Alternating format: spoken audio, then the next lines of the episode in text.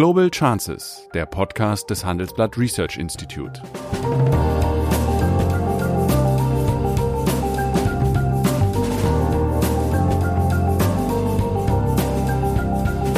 Der ehemalige Außenminister analysiert zusammen mit Professor Bert Rürup die geopolitische Lage, exklusiv für den Chefökonom, den Newsletter von Professor Rürup.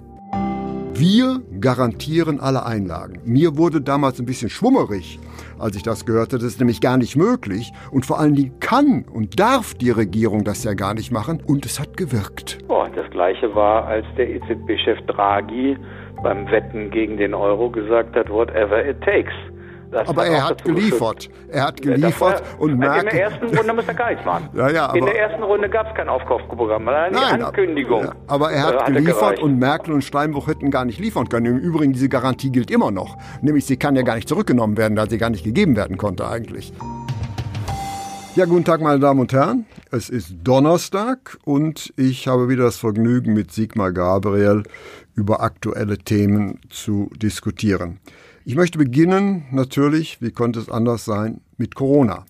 Und hier ist es ja so, Corona ist für Mediziner möglicherweise ein Problem, weniger für Ökonomen. Für Ökonomen ist sehr viel mehr das Problem der Angst vor Corona und den dadurch ausgelösten Reaktionen, die zu einer wirtschaftlichen Abschwächung führen. Und dazu passt es eigentlich, dass heute von den großen wichtigen Forschungsinstituten als erste das Institut für Weltwirtschaft in Kiel seine revidierte Prognose vorgelegt hat. Und die liest sich auf den ersten Blick relativ harmlos aus. Da kommen sie nämlich zu dem Ergebnis, dass über das gesamte Jahr 2020 gerechnet die gesamtwirtschaftliche Leistung, das Bruttoinlandsprodukt um bescheidene 0,1 Prozent zurückgeht.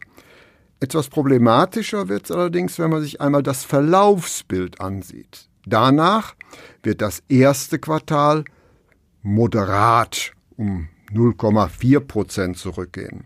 Das zweite Quartal um minus eins, das ist schon ein dramatischer Absturz, aber dann, wie ein Wunder, soll der Tiefpunkt der Konjunktur erreicht sein und es geht im dritten Quartal um 0,9 Prozent nach oben und im vierten Quartal sogar um 1,5 Prozent, was dann in der Summe ausmacht, dass über das gesamte Jahr berechnet, da die letzten Quartale ja nicht mehr mit dem gleichen Gewicht eingehen wie die ersten, äh, die Volkswirtschaft um bescheidene 0,1 Prozent schrumpfen würde. Allerdings, wie gesagt, gilt das nur, wenn der Verlauf der Konjunktur das V ist, steiler Absturz, steiler Anstieg.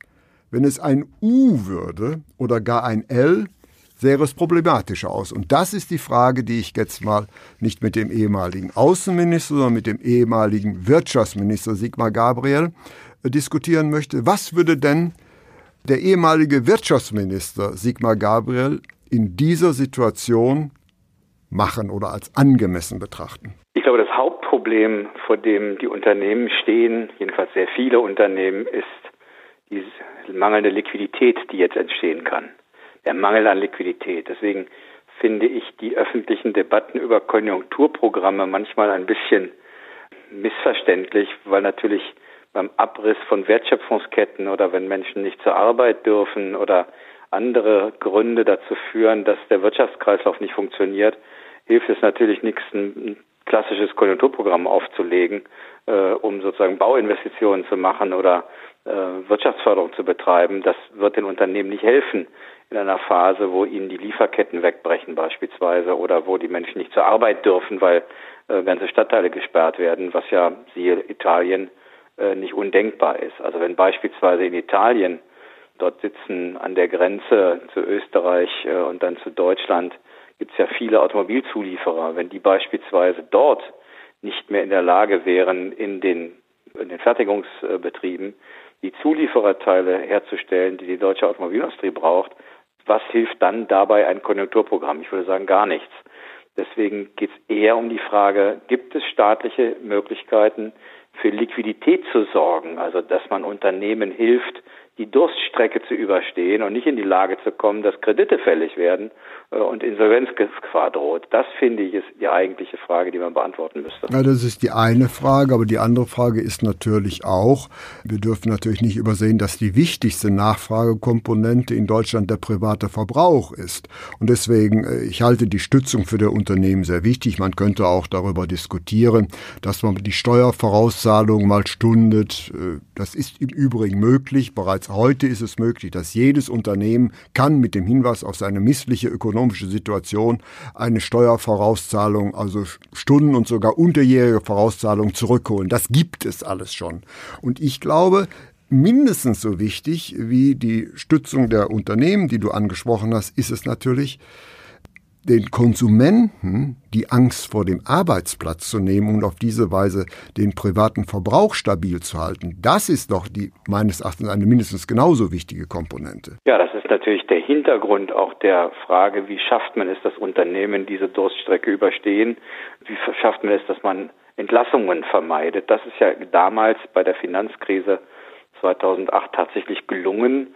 Nicht nur, aber ganz wesentlich auch durch das Kurzarbeitergeld und die Regelung dazu, aber auch, weil es eine Verabredung gab zwischen Gewerkschaften und Arbeitgebern, dass man die Arbeitsplätze hält, weil sagen wir, die Erfahrung zeigt, jeder einmal gestrichene oder verloren gegangene industrielle Arbeitsplatz kommt nicht zurück. Deswegen, wenn man über die Liquidität, über die Hilfen für Unternehmen redet, redet man gleichzeitig darüber, dass Jobs erhalten bleiben und den Menschen nicht gekündigt wird. Ich glaube, dass das jedenfalls derzeit der Dreh- und Angelpunkt ist. Und wenn wir in andere Länder gucken, dann geht es ja genau um diese Fragen, dass im Zusammenspiel beispielsweise der britischen Notenbank mit den Möglichkeiten der Regierung große Pakete geschnürt werden, um äh, dort Zinsen zu senken auf der einen Seite, auf der anderen Seite Hilfsmaßnahmen für mittelständische und kleine Unternehmen zur Verfügung gestellt werden. Und als drittes Paket dazu kommt die Hilfe im Bereich von Kurzarbeit und Sicherung von Arbeitsplätzen. Ich glaube, dass ein koordiniertes Zusammenwirken dieser Maßnahmen, was kann sozusagen die Notenbankpolitik sein, was können nationale Regierungen in Europa alleine tun und was kann die Europäische Union gemeinsam tun, das finde ich ist jetzt das, was dringend nötig ist. Das ist sicher richtig, aber müsste man nicht auch über den, sagen wir es mal so, ideologischen Schatten springen? Bei wichtigen Unternehmen beispielsweise eine überbrückende staatliche Beteiligung eins äh, zu erlauben, damit auf jeden Fall dann auch die Kreditsicherheit dieses Unternehmens gewährleistet ist. So haben ja in der Finanzkrise vor gut zehn Jahren andere Staaten wichtige Banken gerettet, haben dabei sogar noch ein Geschäft gemacht. Ja, die Amerikaner haben das äh, wesentlich besser gemacht als die europäischen äh, ähm, Staaten, das stimmt. Aber natürlich mit dem Teil der Wirtschaft, die ursächlich verantwortlich gewesen ist für diese Krise, nämlich dem Bankensektor würde sagen, wenn ein äh, Staat beispielsweise Bürgschaften gewährt, ist das Gleiche erreicht. Ich habe einfach Sorge vor einer seltsamen Debatte, dass der Staat jetzt überall Miteigentümer wird. Ähm, mir wäre es lieber, wir würden dann für solche Unternehmen äh, Landes- und Bundesbürgschaften anbieten, einfach immer um die Banken äh, nicht zu einer Situation zu bringen, wo sie Kreditlinien äh, nicht verlängern. Das, das, ist richtig. Und Nur übrigens bis, bis hin dazu, dass man auch mit den Banken reden muss, gibt es eigentlich weitere Verschärfungen der Regulierung für Banken im Bereich Eigenkapital und anderes, bei dem wir auch sagen können, die, wenn die jetzt anstehen, setzen wir erst in drei Monaten oder sechs Monaten in Kraft, auch um den Banken äh, äh, Luft zu geben, solche Maßnahmen für ihre Kunden zu ergreifen. Also das Schlimmste wäre, wenn wir so einen Teufelskreislauf hineingeraten, auf der einen Seite Banken Kreditlinien fälligstellen, äh, Unternehmen nicht mehr weiter können. Ich glaube, am Ende hilft dann auch nicht Verstaatlichung oder Teilverstaatlichung, sondern wir müssen dafür Sorge tragen, dass über die Instrumente, die wir haben, das sind Bürgschaften, das sind mhm. KfW-Programme, dass die Möglichkeit für Liquidität geschaffen wird, denn wir haben ja kein Problem äh, in der keine keine strukturelle Krise. Wir haben ja nicht eine Situation, dass unsere Unternehmen nicht wettbewerbsfähig wären oder dass wir ein Konjunkturprogramm bräuchten, sondern eigentlich geht es darum, eine unvorhersehbare Situation zu überbrücken. Deswegen bin ich auch ein bisschen vorsichtig mit solchen Wachstumsprognosen. Niemand weiß, Nein. wann wir diese Krise wirklich überstanden haben. Deswegen, ja, aber Entschuldigung, deine Programme, die du vorgeschlagen hast, die unterstellen das V. Die unterstellen genau diese Prognose, die du gerade in Frage gestellt hast. Ein kurzer Abstieg und dann wieder ein schneller Aufstieg. Wenn es jetzt erstmal auch ein, ich würde sagen, das ist egal, ob es ein V oder ein U ist, der Staat hat die Möglichkeit, hier Liquidität mhm. zu schaffen. Und er, ich finde, er kann und muss das auch möglichst schnell anbieten, damit das Vertrauen in die wirtschaftliche Stabilität wieder wächst. Das ist die Voraussetzung ja. dafür, dass Leute übrigens im Konsum tätig sind. First things first. Aber man muss sich natürlich auch überlegen, was ist, wenn es kein V, sondern eben, wie gesagt, ein L ist. Und dann muss natürlich Nachfrage geschaffen werden. Also wenn es, wenn der, die Ursache der Krise ist, das Zusammenbrechen von Produktionsketten, weil Liefermöglichkeiten nicht da sind, weil im Tourismus die Unternehmen pleite gehen, die Hotels keine Chance haben, dann hilft uns natürlich ein Konjunkturprogramm wenig, sondern mhm. wird man eher über eine längere Strecke solche Instrumente nutzen müssen. Ich bin übrigens auch der Meinung, wie du auch, dass dazu auch gehört, nicht nur das Stunden von Steuern, sondern in den Vereinigten Staaten wird jetzt gerade über Tax Holidays gesprochen. Also, dass man, ja. boah, dass man einfach äh, auf, auf äh, die Zahlung auf einen bestimmten Zeitraum verzichtet oder mhm. äh, Steuern senkt im Bereich der Umsatzsteuer und der Mehrwertsteuer. Auch sowas ist ja denkbar. Ich finde, das Arsenal an Möglichkeiten, das wir haben, ist bei weitem nicht ausgeschöpft. Äh, und ich glaube, dass es dringend nötig ist, dass wir versuchen zu klären, was davon ist Aufgabe der Nationalstaaten, mhm. was muss Europa gemeinschaftlich machen. Zum Beispiel ein Instrument ist, für eine bestimmte Frist die Frage des Umgangs mit der Schuldenregel zu verändern. Wenn Staaten jetzt in das Defizit kommen, weil sie versuchen, gegen den Zusammenbruch ihrer Wirtschaft zu arbeiten, ist es ja nicht vernünftig, denen hinterher ein Defizitverfahren um den Hals zu hängen. Nein, das ist auch da nicht. da hat der Macron schon recht. Das ist auch nicht nötig. Sagt, äh, Für diese Situation gilt die Schuldenbremse nicht. Das ist explizit im Gesetz drin. Also das ist jetzt, äh, das braucht man nicht. Für eine solche Situation gilt die Schuldenbremse nicht, wo wir einen dramatischen Absturz haben. Aber wir müssen natürlich eine andere Sache in Kraft. Sehr oft werden natürlich Krisen mit Maßnahmen beseitigt, an die hat man gar nicht gedacht. Nämlich wie wurde, ein wichtiges Element war jedenfalls meines Erachtens, dass äh, Angela Merkel und Steinbrück vor die Öffentlichkeit treten und sagten, wir garantieren alle Einlagen. Mir wurde damals ein bisschen schwummerig, als ich das gehörte. Das ist nämlich gar nicht möglich. Und vor allen Dingen kann und darf die Regierung das ja gar nicht machen. Und es hat gewirkt. Boah, das Gleiche war, als der EZB-Chef Draghi beim Wetten gegen den Euro gesagt hat, whatever it takes.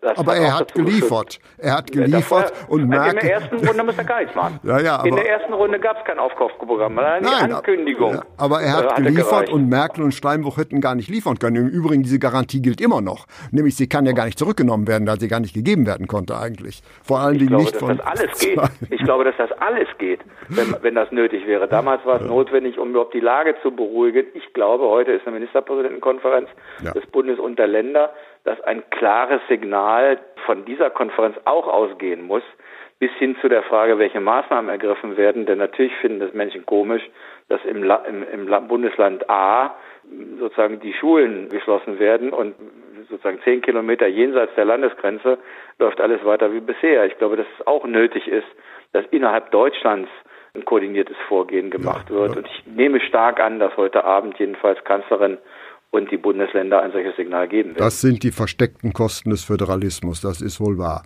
Also da sind wir uns ziemlich einig. Unspezifische, unbekannte Maßnahmen erfordern ja, ungewohnte, äh, herausfordern, erfordern ungewohnte Maßnahmen. Wie ist denn dein Bauchgefühl?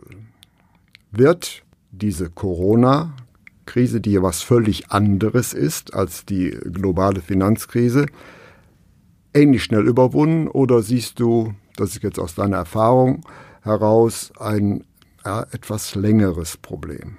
Ich habe immer ein bisschen Schwierigkeiten damit, in einer solchen Situation naseweise Prognosen abzugeben. Aber alles, was man dazu liest, riecht eher danach, dass das Problem nicht so schnell verschwindet. Vielleicht werden die drastischen Maßnahmen, die in einigen Ländern ergriffen worden sind, äh, kürzer befristet sein.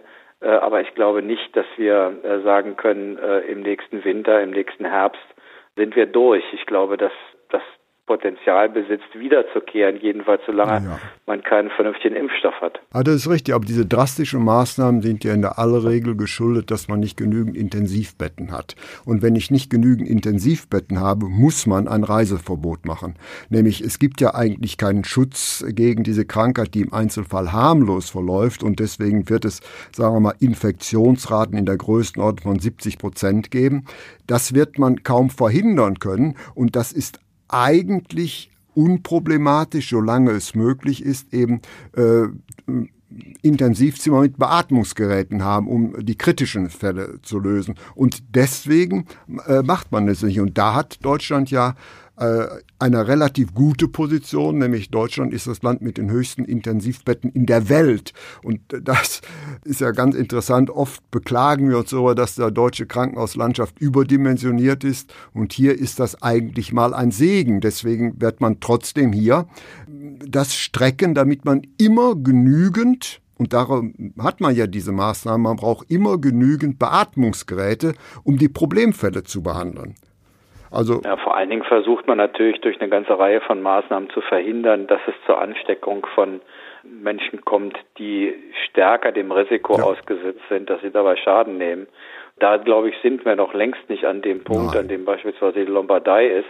Ich vermute auch, also wenn man sich den Verlauf der Entwicklungen in China und in der Lombardei anschaut, dann ist irgendwie erstaunlich, dass der Verlauf ähnlich ist. Also er ist sozusagen in Wuhan ähnlich abgelaufen, wie das in der Lombardei ist. Wenn man sich das auf andere Länder überträgt, auf UK, auf Frankreich oder auf Deutschland, dann sind wir noch nicht am Peak. Ja. Deswegen finde ich es vernünftig, jetzt alles dafür zu tun, dass möglichst wenig solche Kontakte entstehen. Und deswegen fand ich auch die Absage dieser Veranstaltung vom das Fußballspiel bis, ich weiß nicht, was auch sinnvoll. Das ist alles in Ordnung, aber ich glaube, die Infektion wird man langfristig also nicht verhindern können. Worum es gehen muss, ist, dass die Risikofälle nicht sterben. Und deswegen äh, kann man sich entscheiden, ich lasse es schnell durchwirken oder gestreckt. Und da hat Frau Merkel ja ein richtiges Wort gesagt. Sie hat die erstmal den Mut gehabt zu sagen, wir werden uns auf 60 bis 70 Prozent Infektionsraten einstellen müssen. Aber um die beherrschen zu können, muss man äh, ja das langsam verlaufen lassen. Zu glauben, wir könnten das ganz verhindern, das weiß ich nicht, ob da ein Mediziner folgen würde. Nein, die Mediziner sagen ja ganz offen, dass das äh, nicht sozusagen zu stoppen ist ja. von heute auf morgen. Aber der langsame Verlauf gelingt eben nur, wenn wir in Anführungsstrichen die Kontaktrisiken ja. minimieren. Und das glaube ich, da sind wir noch längst nicht an dem Punkt, an dem wir alles getan haben, was man tun ja, könnte. Das sind, wie gesagt, dann die stillen Kosten ja, des Föderalismus. Aber trotzdem möchte ich das Gespräch nicht abschließen, um noch ganz kurz mit dir ein, das zweite Thema anzuschließen. Die Flüchtlinge. Die Flüchtlinge. Es ist ja wohl so, das ist zumindest meine Wahrnehmung der Dinge, Herr Erdogan hat sich mit seinem Eingreifen in Syrien ja wohl etwas verzettelt. Also seine Interventionen haben ihn wohl nicht zu einem Erfolg gebracht. Und jetzt glaube ich, äh, muss er auch Druck aufüben, dass ja eine neue Front aufbauen und vor allen Dingen, dass er mehr Geld von Europa bekommt. Siehst du das auch so oder was glaubst du ist der Grund, dass auf einmal diese Krise wieder eskaliert hat? Naja, also. Jetzt ist der äh, Außenminister gefordert. Nein, das ist, die Türkei hat fast vier Millionen Flüchtlinge. Ja. Deutschland hat Kopf gestanden, als wir eine Million hatten. Und mhm. wir sind ein deutlich reicheres Land als die Türkei. Mhm. Das die Türkei hat in den letzten Jahren sehr viel auch aus eigenen Mitteln auf den Weg gebracht. Ich habe Flüchtlingslager an der syrischen Grenze in der Türkei besucht. Die waren aber besser als manches, was ich sonst in der Welt gesehen hatte. Und gleichzeitig haben 2016 die Europäer, insbesondere wir Deutschen, darauf gedrängt, dass die Türkei ihre Grenze zu Europa, also Richtung Griechenland, kontrolliert. Denn von dort aus gab es einen schwunghaften Menschenhandel, der war einträglicher als der Drogenhandel. Mhm. Das hat Erdogan nur dann getan, wenn, wenn, wie ich finde, zu Recht er gesagt hat, da müsst ihr mir helfen, diese vier Millionen hier irgendwie zu versorgen. Und der Großteil der Mittel, die die Europäer zahlen, das sind ja zweimal drei mhm. Milliarden, von denen, glaube ich, ungefähr vier geflossen sind, geht ja direkt an die, an die Flüchtlinge selbst oder an Schulen mhm. und andere. Trotzdem ist es so, dass im Inland wegen der schlechten Wirtschaftslage der Türkei der gesellschaftliche Sprengstoff im Umgang mit den Flüchtlingen viel größer geworden ist. Erdogan selber glaubt, dass die Wahl in Istanbul verloren ging wegen der Verärgerung über seine Flüchtlingspolitik. Ja. Das ist für ihn natürlich dramatisch, weil Istanbul einen großen Symbolwert hat. Und jetzt passiert Folgendes. In Idlib, in, der, in Syrien, bombardieren die Russen und die, äh, das Regime von Assad die dortigen Rebellenhochburgen. Da gibt es auch viele Islamisten, die dort sind. Und es gibt die Vertreibung von Hunderttausenden von Menschen durch diese Bomben der Russen und der Syrer. Mhm. Und die gehen in Richtung türkischer Grenze. Und davor hat er natürlich große Sorge. Er hat versucht, durch eine Militäroperation dort das zu stoppen. Das ist ihm ist nicht gelungen. gescheitert? Ja, aber also die Ursachen sind erstmal das Bombardieren von Russen und, und Syrern. Und jetzt sagt er, entweder ihr helft mir oder ich mache die Grenze auf. Mein Rat ist, wir müssen ihm helfen was sollen wir bitte schön anderes machen? Und es ist auch, ich fand diesen Begriff Flücht, Flüchtlingsdeal immer ganz komisch, weil das war ein Abkommen, bei dem auf der einen Seite er ein berechtigtes Interesse hatte, nämlich dass man ihn mit den vier Millionen Menschen nicht alleine lässt, und wir ein berechtigtes Interesse hatten, dass nicht unkontrollierter Zuzug stattfindet. Was man den Europäern vorwerfen muss, ist, dass sie einen Teil dessen, was sie mit der Türkei verabredet haben, nicht eingehalten haben. Nun, jetzt wird aber Jetzt wird aber ausgeblendet, nee, nee, dass Frau Merkel den unkontrollierten Zusag geduldet hat im Jahre 2015. Ja, und 2016 sollte der eben ja. nicht mehr passieren. Ja. Und deswegen ist die Verabredung getroffen worden, dass wir geordnet Leute aus der Türkei nach Europa holen und hier verteilen. Und das ist natürlich, und auch von griechischen Inseln holen. Mhm. Das ist natürlich praktisch überhaupt nicht passiert. Einerseits, weil die Asylbehörden in Griechenland nicht funktioniert haben, bis heute nicht funktionieren. Andererseits, weil die Europäer sich nicht einigen konnten über bestimmte Quoten, die jeder bekommt. Europa hat diese Verabredung dafür, dass man Flüchtlinge zurückweist, dafür, dass die Türkei Flüchtlinge nicht rüberlässt nach Europa, Flüchtlinge aufzunehmen in einem geordneten Verfahren, das hat Europa nicht eingehalten. Richtig, aber die Bereitschaft, insbesondere osteuropäischer Länder Flüchtlinge aufzunehmen, ist doch heute nicht größer als vor vier Jahren. Gegen null. Ja. Die geht gegen also, null. also wo ist dann der konstruktive Beitrag davon, wenn, die, wenn es gar nicht möglich ist, eine europäische Lösung zu schaffen? Also erstens gab es damals schon die Idee, die Coalition of the Willing zu machen. Das sind also einige Länder, ja. die bereit sind, das zu tun. Wir reden ja über, ich glaube, es ging um 72.000 Flüchtlinge damals. Also jetzt auch nicht eine überdimensionierte Zahl, wenn man sie mhm. auf ein paar europäische Mitgliedstaaten verteilt. Und das Zweite war natürlich Erdogan Geld dafür zu geben, dass die Flüchtlinge dort versorgt werden können. Übrigens, äh, die Gelder sind meistens an UN-Organisationen gegangen, nicht an den türkischen Staat, mhm. was ihn gelegentlich auch geärgert hat. Er hatte sich gewünscht, dass er direkte Haushaltshilfen bekommt, hat er nicht bekommen. Also von daher, ich, ich kann gar nicht, ich wüsste gar nicht, was man sonst tun soll, außer mit ihm verhandeln, dass man die Hilfen fortsetzt. Mhm. Das ist übrigens gemessen an dem, was Europa sonst so macht, sind da zweimal drei Milliarden ja kein gigantischer Betrag. Ne? Nein, das ist wohl wahr. Das heißt also, das Flüchtlingsproblem wird wesentlich billiger als die Lösung des Corona-Problems. Darauf werden wir das uns heute einigen können. Auch. Und das wäre dann ein versöhnliches Schlusswort und ich bedanke mich und freue mich auf unser nächstes Gespräch. Alles Gute. Danke. Das war Global Chances mit Sigmar Gabriel, der Podcast des Handelsblatt Research Institute.